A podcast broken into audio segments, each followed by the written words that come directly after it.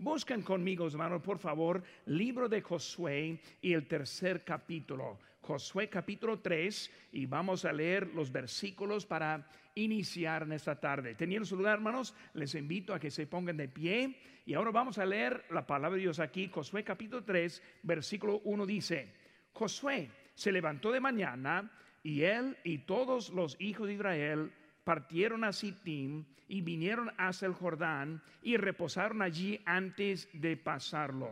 Y después de tres días los oficiales recorrieron el campamento y mandaron al pueblo diciendo, cuando veáis el arca del pacto de Jehová vuestro Dios y los levitas sacerdotes que la llevan, vosotros saldréis en vuestro lugar, de vuestro lugar y marcharéis en pos de ella, a fin de que sepáis el camino por donde habéis de ir por cuanto vosotros no habéis pasado antes de ahora por este camino. Pero entre vosotros y ella haya distancia como de dos mil codos, y no os acerquéis a ella. Y Josué dijo al pueblo, santificaos, porque Jehová hará mañana maravillas entre vosotros. Y habló Josué a los sacerdotes diciendo, tomad el arca del pacto y pasad delante del pueblo. Y ellos tomaron el arca del pacto y fueron delante del pueblo. Entonces Jehová dijo a Josué, desde este día comenzaré a engrandecerte delante de los ojos de Israel, para que entiendan que como estuve con Moisés, allí estaré contigo. Tú pues mandarás a los sacerdotes que llevan el arca del pacto, diciendo, cuando hayáis entrado hasta el borde del agua del Jordán, pararéis en el Jordán. Y Josué dijo a los hijos de Israel, acercaos y escuchar las palabras de Jehová vuestro Dios. Oremos, Padre Santo, gracias Señor te damos por ese momento que tenemos. Señor, gracias por un, un país libre en que podemos adorarte, Señor, en este momento. Bendice este día, Señor, ese mensaje te pido. dame la dirección que necesito para traer tu palabra en esta tarde. Gracias por todo. En tu nombre precioso que te pedimos. Amén. Pueden tomar asiento, hermanos. Estamos viendo la fe en el cruce del río. Ahora está llegando el pueblo de Israel a la orilla del río Jordán en aquel lado es la victoria, en aquel lado es la tierra prometida. Ahora, en este lado ya pasaron 40 años andando el desierto, Dios castigando y juzgándoles, pero ahora es un nuevo día para empezar la tarea de nuevo. Y por hermanos, vamos a estar viendo la fe que requiso en eso. Cuando hablamos del día de la independencia, entendemos que declarar independencia no es anarquía. Y cuando pensamos anarquía es eliminar el gobierno y eliminar la autoridad. Anarquía es cada quien haciendo como lo ve bien. Ahora, hermanos, eso no fue la idea de la independencia. Los Estados Unidos estableció una, una unión más perfecta. Ahora, no dice una unión perfecta, sino más perfecta. ¿De qué? De la tiranía de Inglaterra de los abusos de los derechos y por eso establecieron ahora una nueva unión más perfecta. Esa declaración fue de Inglaterra a los Estados Unidos. Esa independencia, hermanos, ha sido bajo el ataque en los últimos días. Hermanos, cuando vemos en nuestra historia, hay guerras que han salido para defendernos de nuestra, para nuestra independencia. No ganamos para dictar a otros países, sino para librarles, para que puedan también gobernarse a ellos mismos. Otros han tratado de ganar para dictar.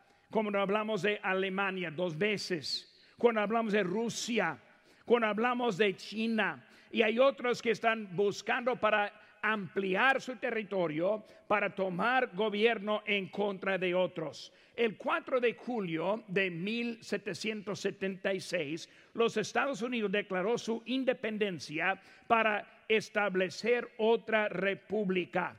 con un presidente, con un gabinete, con el Congreso y hermanos, no con anarquía. Es un país de leyes. Y por eso vemos en los años siguientes las leyes cambiaron para proteger los derechos de los ciudadanos. Hay partes malas en nuestra historia. Y cuando nos está la historia como que fue el tratamiento de los indígenas, no fue una parte muy bonita en en la historia. La compra y venta de esclavos, obviamente, no es una parte bonita en nuestra historia. Pero hermano, lo que, hacemos es que aprendemos de la historia para mejorar la unión en que estamos. Por la historia es importante, porque sin la historia repetimos la misma historia.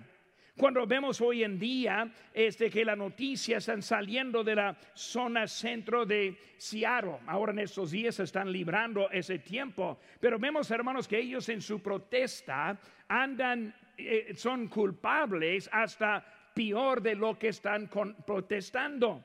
Vemos los robos y destrucción de los negocios, quitando lo que pertenece a otra persona. Hemos visto homicidios y otros eh, este, delitos violentos. Ellos hacen lo mismo de la misma cosa que quieren parar. Hermanos, en todo el país hay grupos que quieren destruir nuestra historia. La historia es importante para progresarnos más adelante. Nosotros celebramos una república en transición no perfecta, sino más perfecta. Ahora este, vemos que hoy en día que este, Israel está encontrando una nueva tierra para también establecer una nueva república.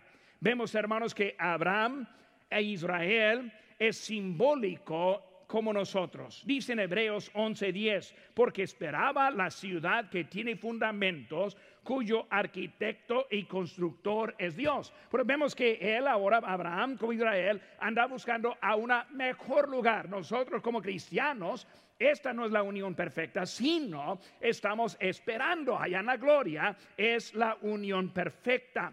Vivimos en un buen, buen país, hermanos, pero nosotros somos del cielo este Israel está listo en este pasaje para entrar y declarar su dependencia de los que estuvieron allá adentro. Hay que recordar, hermanos, cuando entraron a Israel, entraron a una tierra ya que, que ya fue dada. Esa tierra fue dada a Abraham y ahora están volviendo simplemente para tomar y volver la posesión a Israel. Vamos a ver viendo algunas cosas, hermano. Cuando pensamos listos para cruzar, listos para tomar posesión, listos para tomar la victoria, listos para encontrar una vida victoriosa como nosotros hoy en día, quiero que estén viendo algunas cositas. Vemos primeramente, hermanos, hubo una sumisión de liderazgo al Señor. Cuando hablamos de liderazgo, ¿de quién estamos hablando? Pues principalmente aquí estamos hablando de Josué. Pues Josué, él era sumiso a lo que Dios quiso hacer. Josué no entró a su forma, Josué no entró a su propia idea, Josué no entró en su propio poder, sino que Josué fue atento a lo que Dios quiso hacer. Hermanos, la sumisión es imperativo es importante, es lo más que hay en esta vida. Si nosotros no somos sumisos, muy poco vamos a lograr en la vida que tenemos. Vemos que él fue sumiso en su llamamiento. Josué, siendo el líder llamado por Dios, entra ahora con una tarea muy difícil. Y esa tarea fue cruzar ese río para empezar fue algo que les detuvo en ese momento de ganar la victoria. El primer paso fue simplemente cruzar ese lugar. Ahora, cuando Josué estuvo allí, llegando en un llamamiento, pero de toda manera esperaba la voz de Dios en su vida. hermanos, el liderazgo que está trabajando bajo Dios, entendemos que es Dios quien está mandando. Es Dios quien está mandándonos. Es Dios quien está en control de todo. Y hay que estar sumiso diariamente a la voz de nuestro Dios. Josué ahora está en eso.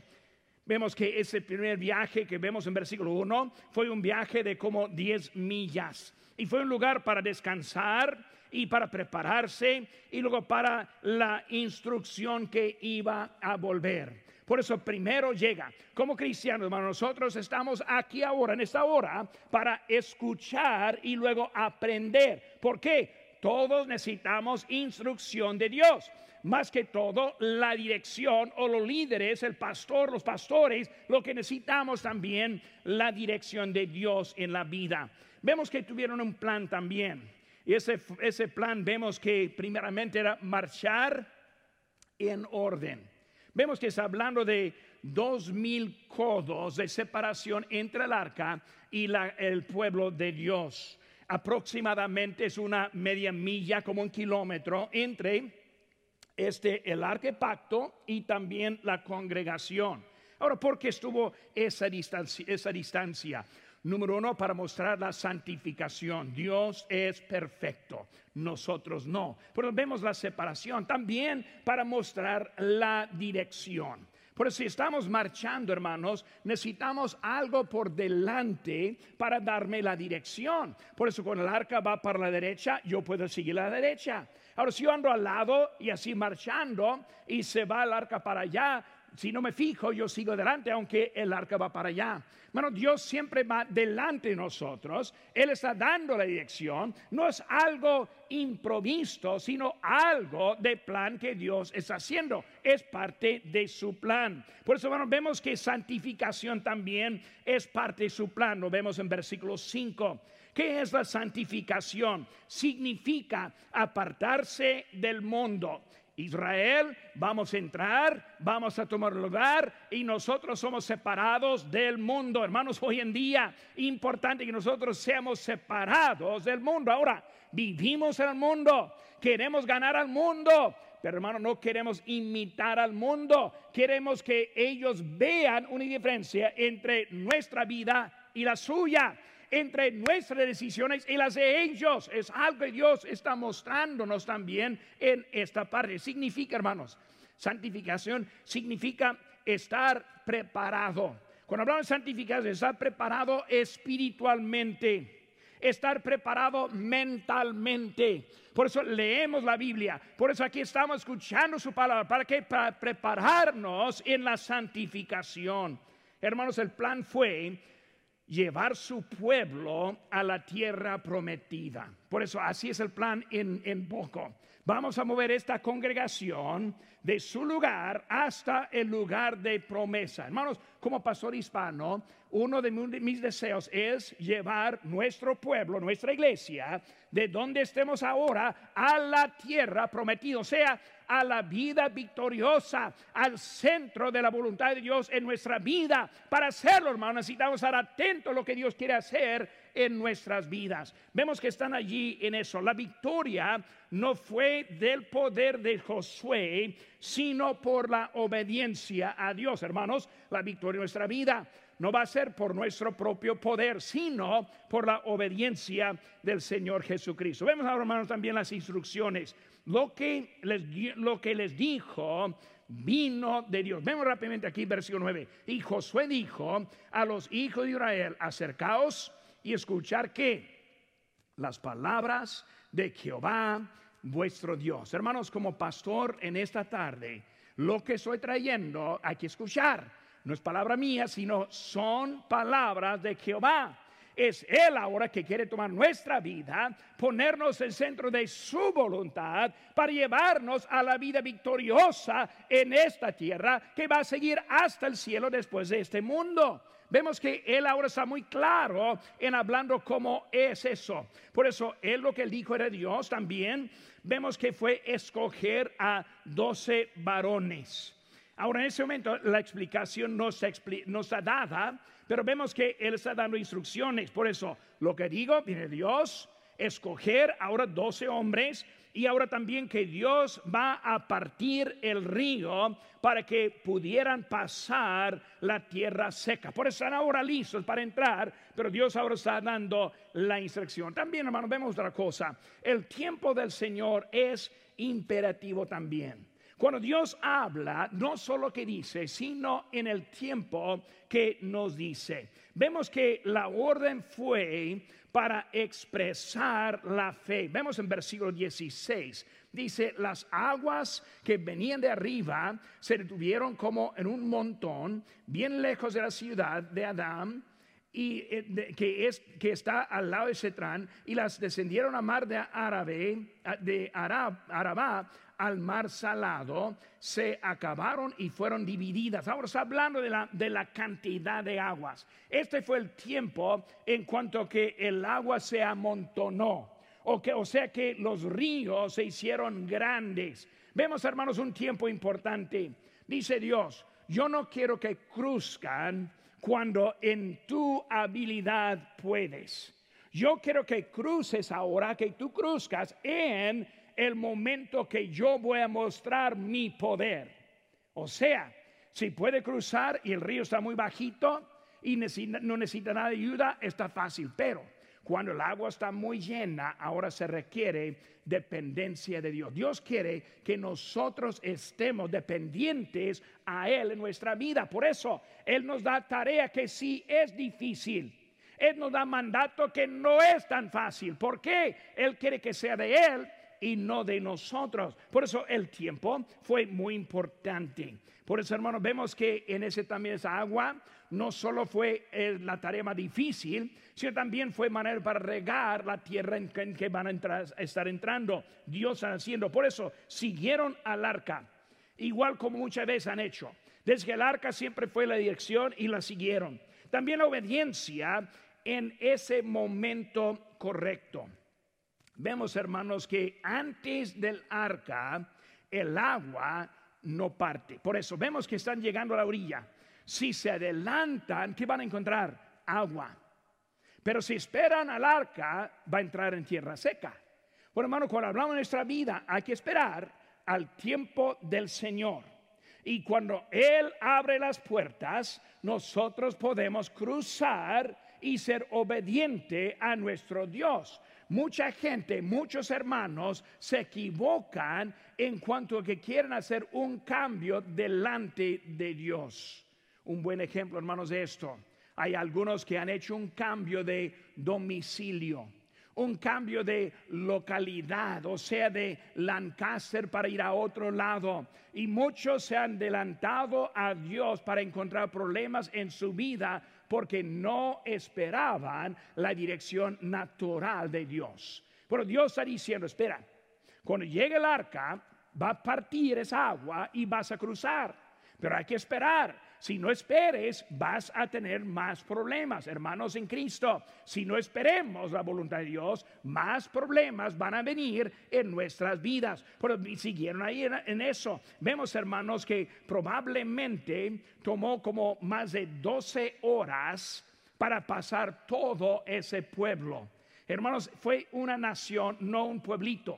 Y por eso todo ese tiempo se detuvo el agua, se, paró el agua, no corría y ahí pudieron pasar en esas horas. Hermanos, el Dios que no cambia aún dirige a su líder. Todo fue bajo la voz de, de, Josué. Josué, yo quiero que estés atento ahora a la palabra de Dios. Vemos, hermanos, que el Nuevo Testamento, Pedro, en el día de Pentecostés, Pentecostés mostró que Dios estuvo usándole. Pablo, cuando entró con los gentiles, obviamente Dios le estuvo usando. Juan, en la isla de Patmos, creo que nosotros tenemos el libro de Apocalipsis, obviamente Dios fue guiándole a él. Felipe, como él ahora está en el desierto hablando con eunuco, vemos que fue Dios quien estuvo evidentemente con él. Hermanos, en la época de la iglesia, Dios aún está dirigiendo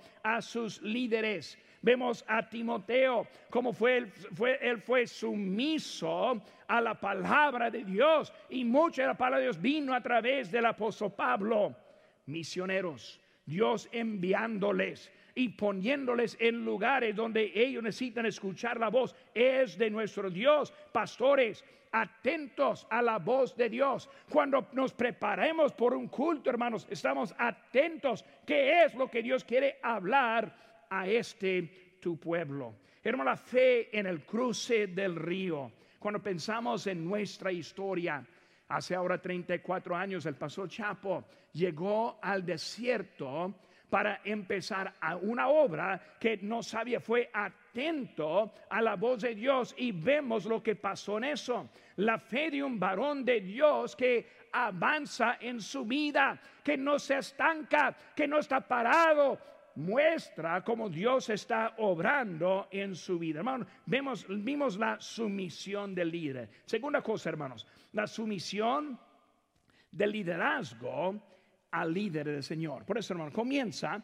con el líder, atento a la voz de Dios. Segundo, vemos los líderes que son atentos a la voz y sumisos a la voz de su líder quien está atento a la voz de Dios. Vamos a ver rápidamente en esta, en esta lo que pasó en nuestra historia. Dios siempre ha provisto el liderazgo para capacitar a los líderes. Cuando vemos la Biblia, hermanos, este, Dios siempre usó a otros para dar la influencia y también ayudarles en su capacitación. Vemos, hermanos, que Moisés, él tuvo Aarón, él tuvo Ur, él tuvo también Josué y aparte de ellos fueron otros príncipes que Dios puso en su camino. ¿Para qué? Para capacitarles a ellos. Hermanos, a veces Moisés habló directamente con el pueblo pero la mayoría de veces él habló con alguien quien habló al pueblo. Él habló a Aarón mientras Aarón habló al pueblo. Él habló a Josué mientras Josué habló al pueblo. Él habló con otros, los príncipes, y ellos también hablaron con otros. Por eso vemos que Moisés fue usado para hablar con todos y también para capacitar a los que les, les seguían. Hermanos, vemos que Moisés fue un líder del pueblo y también un líder de líderes. Líder del pueblo, pero también líder de líderes. Él estuvo ayudándoles a ellos. ¿Cómo fue que llegó Josué de ser el líder de Israel? Cuando fue con él estuvo atento al liderazgo de Moisés. Cuando obedeció, cuando pasó como espía para traer buenas noticias, obviamente él fue atento a la voz de su líder. Hermanos, siempre hay una cadena. Y aquí vemos la cadena de ese liderazgo. Vemos Moisés, que está haciendo él? Entrenando a Josué. Vemos a Josué, él ahora instruye a los doce en versículo 12. Josué encarga a los oficiales en versículo 2 el pueblo sigue a Dios. Hermanos, el liderazgo representa la dirección de Dios en nuestra vida. Vemos ahora aquí en versículo 3 una palabra clave. Versículo 3 de nuestro pasaje dice, y mandaron. No dice y mandó, y mandaron. ¿Quiénes son? Los líderes bajo el liderazgo de Josué. Pero vemos, hermanos, ahora que es Dios que está hablando, una cadena, y hermanos, el liderazgo debe funcionar como una sola unidad. Una iglesia sana es que tiene su líder y los demás caminando en la misma dirección. Una iglesia que no es sana tiene su líder yendo para acá y cada quien a su mano, a su lado, haciendo su propia cosa. En eso encontramos más problemas. No es la unidad que estamos buscando. Por eso vemos, hermanos, aquí que es la unidad que Dios ahora está esperando. Liderazgo debe funcionar como un cuerpo, hermanos. Es un ejemplo de liderazgo. Como yo tengo mi cuerpo. Y mi cuerpo necesita estar atento a lo que dice mi cabeza. Por eso yo camino donde me dice. Yo muevo mis manos como me dice. Yo estoy viendo como me dice. Y cuando tengo el cerebro que está coordinando, tengo un cuerpo que funciona correctamente. Y si no funciona así, representa que hay una enfermedad. Cuando el cuerpo no responde es porque algo no está bien en ella. Por hermanos, vemos en nuestra iglesia, en nuestra vida, Dios nos ha puesto liderazgo en la vida. ¿Cuántos hay que rechazan la instrucción de su líder, que rechazan la dirección de lo que Dios está haciendo y empieza a su lado, mientras que su líder va al lado correcto. Hermanos, necesitamos entender la importancia de que los líderes siguen y son sumisos al líder. Dios, hermanos, es el Dios que no cambia y todavía escoge a sus líderes. Ahora vamos a estar viendo un poco en eso ahorita, pero vemos primeramente, hermanos, vemos que el pastor, hermanos, el pastor es una posición bíblica, no inventada por un hombre, sino que Dios puso un pastor. Vemos los diáconos son puestos del Señor, líderes atentos a la dirección de su pastor. Vemos los maestros que están enseñando, que están también tomando parte del liderazgo. También ellos son sumisos a lo que es anterior de ellos. Porque vemos, hermano, que Dios pone su orden en la iglesia para ayudarnos. Y luego también como padre y como padres, ellos tienen ese, esa responsabilidad hacia su familia. Por eso, hermanos, vimos ahora la sumisión del liderazgo al Señor. Segunda cosa, del liderazgo al líder del Señor. Y número tres, hermanos, vemos la sumisión del seguidor al liderazgo. Ahora vamos a llegar ahora al seguidor. La mayoría de nosotros en la iglesia somos seguidores. Estamos aquí para seguir adelante.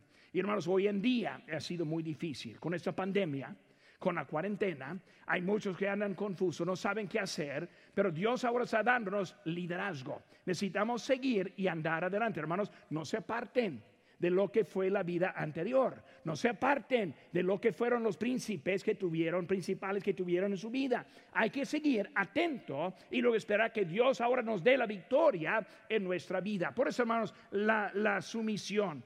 Autoridad, autoridad, hermanos, es de Dios. Cuando hablamos de la autoridad hoy en día, hasta que en la autoridad de nuestra república, entendemos que la autoridad es de Dios. Ahora déjeme decir muy claro, anarquía no es de Dios. Rebelión no es de Dios.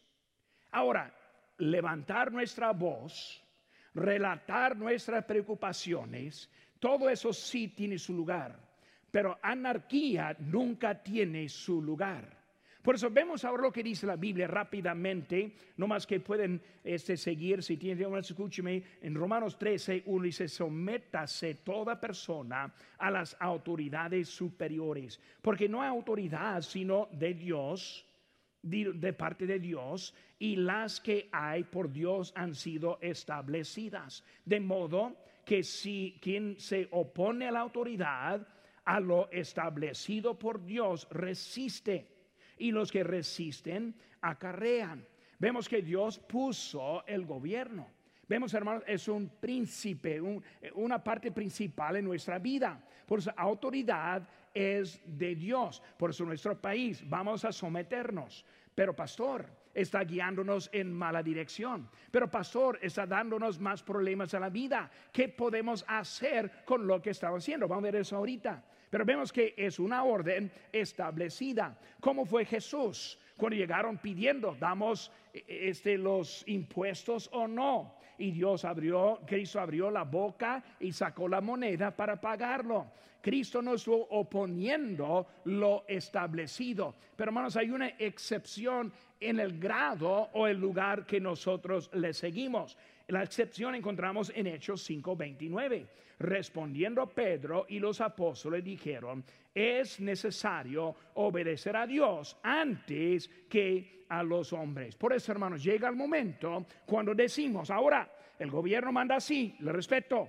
No estoy tratando mostrarme algo en contra. Yo no soy un anarquista para nada. Pero también más importante es obedecer a Dios. Por eso, hermanos, es el principio y es la excepción. Pero hermanos, lo establecido es de Dios. Dios siempre ha enviado a su pueblo liderazgo humano para guiarles, para tener el éxito en la vida. Siempre, hermanos, siempre. Vemos los jueces fueron establecidos, los profetas establecidos. Vemos, hermanos padres, establecidos en el hogar, vemos los pastores, hermanos, todo es para nuestra ayuda, no para limitarnos, sino para ayudarnos en lo que Dios está haciendo en nuestra vida. Por eso vemos, hermanos, que es de Dios. Dios ahora usa su palabra para dirigirnos. Algo importante, y vamos a ver algunos niveles en ese momento. Primero es la palabra de Dios. Dice ahí, hermanos, según Timoteo 3:16. Toda la escritura es inspirada por Dios y útil para qué? Para enseñar, redarguir, corregir, instruir. Vemos que es la palabra que se dada. Vemos su aplicación en Hebreos 4:12 porque la palabra de Dios es viva y eficaz y más cortante que toda espada de dos filos. Pero vemos, hermano, la palabra de Dios es útil para todo. No solo eso, sino también es como una espada. Por eso es la palabra de Dios que nos habla. Hermanos, como predicador, no soy profeta, soy predicador. Los únicos profetas que hay hoy en día son los falsos profetas. Déjeme decirlo un poco más suave. Los únicos profetas hoy en día son los falsos profetas. Muy bien, más suave, pero ahí estamos. Por hermanos, este, nosotros somos predicadores. ¿Qué es la diferencia? Un profeta habló en lugar de Dios. Un predicador predica lo que Dios ya nos ha dicho su palabra. Por eso, hermanos, su palabra es lo que nosotros aprendemos hoy en día. Por eso vemos, hermanos, el entendimiento. ¿Cómo es que entiendo yo la palabra de Dios? ¿Por estudiarla? En realidad que no. Vemos lo que dice la Biblia en Salmo 111.10. Buen entendimiento tienen todos los que practican sus mandamientos. Hay muchos que no tienen mucho entendimiento, aunque estudian mucho, porque no practican, no obedecen no están sirviendo. Hermano, Dios nos enseña así como nosotros andamos caminando en la verdad. Pero ahí, hermanos, es como la palabra de Dios nos enseña y principalmente, número uno, la palabra de Dios es lo que nos, nos enseña. Segunda cosa, hermanos, vemos, Dios habla al hombre en su corazón a través del Espíritu Santo. Segunda cosa. Primera cosa, la palabra de Dios nos habla. Segunda cosa, el Espíritu Santo también nos habla. Pero vamos a ver ahora cómo nos habla el Espíritu Santo. Algo importante. Hermanos, el Espíritu Santo no habla como voz aislada. No es la voz de autoridad, sino es la voz de confirmación. Déjeme decirlo otra vez. El Espíritu Santo nunca habla como voz de autoridad. Nunca habla con nueva información. Muy bien, el Espíritu Santo viene para confirmar. ¿Por qué digo eso? Porque lo que dice la palabra de Dios aquí en Juan 14, 26, más el consolador, el Espíritu Santo a quien el Padre enviará en mi nombre, Él os enseñará todas las cosas y os recordará todo lo que yo os he dicho. Hermano Espíritu Santo trabaja en mi corazón recordándome, ayudándome confirmando lo que Cristo me, dijo. ¿Cómo sé lo que Cristo dijo? En su palabra. Por eso hay los hoy en día que quieren escuchar al Espíritu Santo y no quieren leer la Biblia. Es un problema en su espiritualidad. ¿Por qué? Porque el Espíritu Santo necesita la palabra de Dios para hablarnos a nosotros. Él usa la palabra de Dios. Por segunda cosa, hermanos, también, tercera cosa, Dios usa su varón para hablarnos. Vemos, hermanos, rápidamente. Pablo dijo, hermanos, sed imitadores de mí. Simplemente está diciendo, sigue lo que yo estoy haciendo. Dios habla en su palabra. El Espíritu Santo aplica. Pero hermanos, el varón de Dios ahora nos da revelación en nuestra vida de la palabra de Dios.